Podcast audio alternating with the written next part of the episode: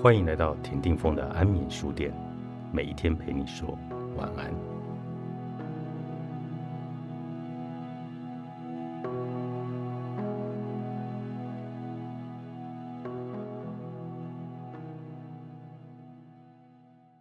势利是一个委屈的词，之所以说它委屈，是因为它自诞生以来便被人为它附上贬义的色彩，而它本身描绘的。却是一个真实的、人人都有的，并没有什么不好的状态，只是人出于占便宜的心理，将这种正常的状态贬义化了。这样，当别人羞于这样做，而自己这样做的时候，就能够轻松得利。因此，人人都说势利不对，因为你要说他对，你就是势利，于是就没有人跟你玩了。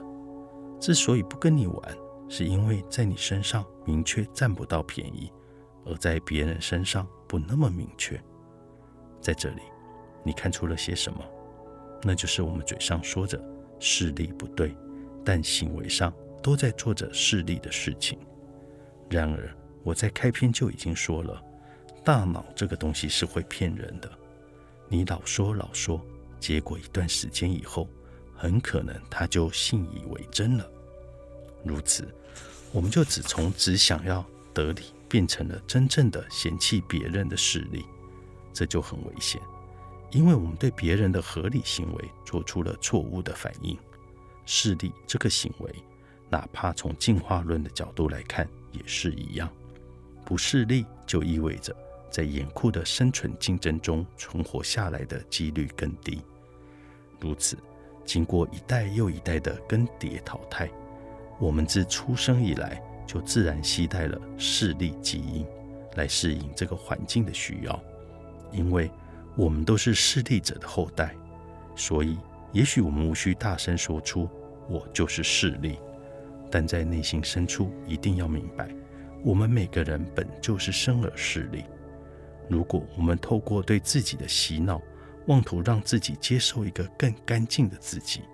只会在很多时候造成决策失误。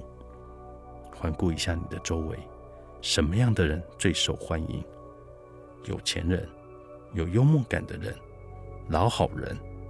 如果要将他们归类，大致画像是有正面资源或有潜在的正面资源可以贡献的人。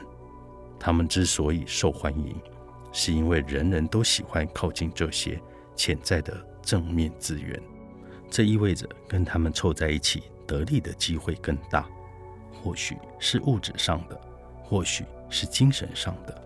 很多人不是看不到自己的行为，而是不愿意承认自己行为的目的。由于目的的本身通常是复合的，因此人们总会将各种微不足道的切片目的拿出来当做一种借口。这样就可以堂而皇之的避免直视自己内心那些貌似阴暗的部分，这是很糟糕的。我建议从今天开始，在自己的内心深处勇敢的承认自己的势力，因为更坦然的认识自己，有助于你在重要关头不被世俗的道德压力束缚，从而做出有利于自己的选择。你懂这么多道理，为什么过不好这一生？作者：蔡磊磊，新乐园出版。